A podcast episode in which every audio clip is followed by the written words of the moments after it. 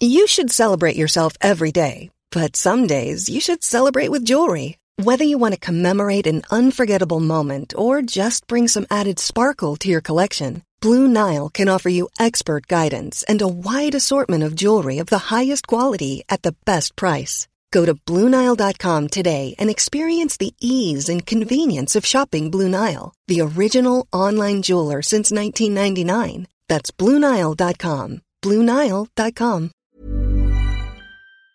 Platicaba ya, le dábamos cuenta de las marchas realizadas el día de ayer con motivo del Día Mundial para la Eliminación de la Violencia contra la Mujer. Tenemos en la línea telefónica a Rosa Salazar, y es vocera de Terremoto Feminista, a quien le damos la más cordial bienvenida. Rosa, ¿cómo estás? Buenas tardes. Buenas tardes, Manuel. Muchísimas gracias por la entrevista. Aquí estamos con ustedes. Gracias. ¿Cuál es el balance del día de ayer? Pues el balance en términos de organización es muy bueno. Logramos generar una gran eh, afluencia. Nuestro cálculo es de más de cinco mil personas, mujeres que salimos a la calle a refrendar nuestra exigencia por la no violencia, por la garantía de nuestros derechos humanos y por la dignidad que nos merecemos para vivir en este país. Me queda claro que de estas más de cinco mil personas, pues la mayoría eh, se manifestaron pacíficamente, marcharon ahí de un punto a otro, culminando en el Zócalo capitalino. Sin embargo, pues poco a poco se fueron sumando, eh, pues digamos, este tipo de mm, no sé cómo llamarles porque pues finalmente al final de estas marchas quizás se desvirtuó un poquito o no sé si eran parte del movimiento rosa el tema de, de las mujeres, algunos hombres incluso que estaban por ahí encapuchados. Mira, fíjate que a mí me pasó estar justamente en la parte media y final, primero al principio este, con la prensa y tal, después trabajando con la parte de seguridad y me tocó al final. Lo que te puedo decir es que estoy altamente preocupada de la implementación del manejo del protocolo de seguridad que se llevó ayer en la manifestación. Te lo digo porque a mí me tocaron desde encapsulamientos, amenazas, golpes, este y extintorazos de frente, ¿no? Eh, por parte de las de, la, de, los cuerpos de seguridad que iban eh, haciendo valla por parte de la Secretaría de Seguridad Pública. Esto es preocupante, es muy preocupante que todavía a estas alturas y en medio de la conmemoración del Día Internacional contra la Violencia hacia las Mujeres eh, no se haya podido operar óptimamente eh, el, protocolo de seguridad que tendría que estar llevando a partir de derechos humanos. Para mí eso es lo más preocupante de ayer. Eh, eh, es, es un asunto donde la institucionalidad nos deja solas frente a ellos mismos estamos estamos saliendo a la calle porque necesitamos que se, que, se garanticen nuestros derechos, nuestro derecho a vivir libre de violencias y te, te, digo, ¿no? O sea, a mí me tocaron de frente eh, tener que estar conteniendo policías desbordadas con, disculpa, pero así pasó, señoras, policías que se desbordaron desafortunadamente. Eh, hubo incluso sus, sus eh, las, que las comandaban eh, atendieron oportunamente a lo que a lo que yo les comentaba, pero muchas de ellas arremetían contra las jóvenes, ¿sabes? Entonces eso en, en cualquier país democrático, ¿no? Que se que se que se diga democrático es una falta de respeto y además es una incapacidad institucional de poder operar, ¿no? Un proceso que ellos mismos estaban haciendo de acompañamiento. A mí me preocupa muchísimo eso, la verdad. ¿Sirvió el cinturón de paz? El cinturón de paz se quedó rezagado. Mira, el cinturón de paz fue una cosa muy extraña, te voy a decir. Yo entrevisté a las compañeras que iban allí, a las señoras que llevaron. Unas eran eh, gente de comunidad de la delegación, no, de la alcaldía Miguel Hidalgo, ¿no?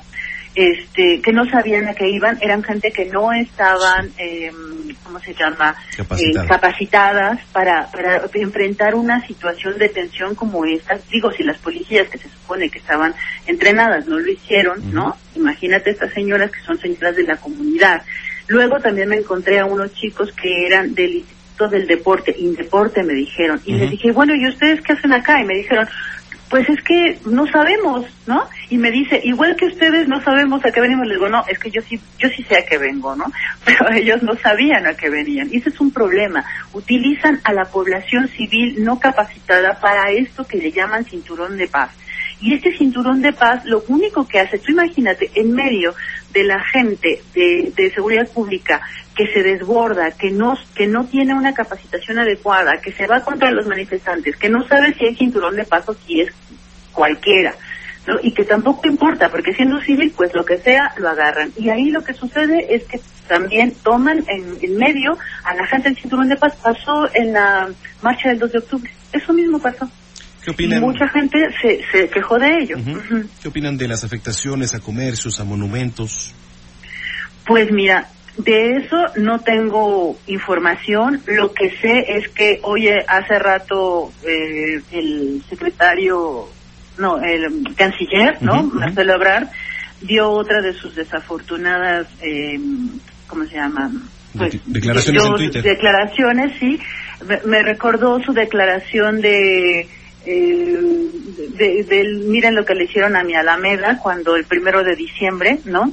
Que estábamos en medio de la nada entre que entraba Mancera y, llega y se iba él, entonces que decían que nadie había sido, nadie era responsable de, de- de la actuación policíaca el primero de diciembre de 2012 en contra de la población y las detenciones arbitrarias que hubieron en ese momento.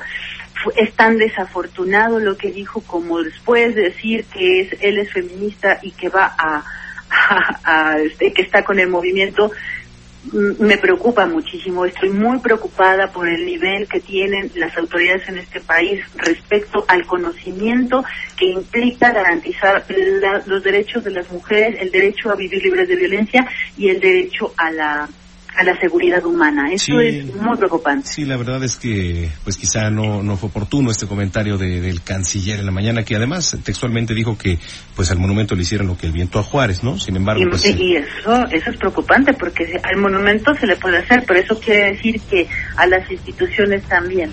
Y entonces quiere decir que nada de lo que hagamos, nada, ¿no? Así te- hemos tenido que salir a la calle a manifestarnos públicamente porque las instituciones siguen sin asumir su responsabilidad. Ese es un problema. ¿no? al, o al menos así se tomó. Bueno, pues falta mucho por hacer todavía eh, en este tema, Rosa. Te agradecemos mucho, como siempre, que hayas platicado con nosotros esta tarde. Yo te agradezco muchísimo y agradezco muchísimo también a todo tu público y espero que también podamos sensibilizarnos como sociedad y empecemos a entender que 51 51 eh, feminicidios, ¿eh? era lo que iba a decir, se nos cayó en la comunicación, pero sí, efectivamente, son 51 feminicidios diarios prácticamente los que ocurren. Pero en fin, escríbanos en redes sociales, arroba el heraldo-mx, en Instagram, Facebook y YouTube estamos como el Heraldo de México. Oigan, eh, antes de irnos a pausa, le platico en breve, en breve la Secretaría de Relaciones.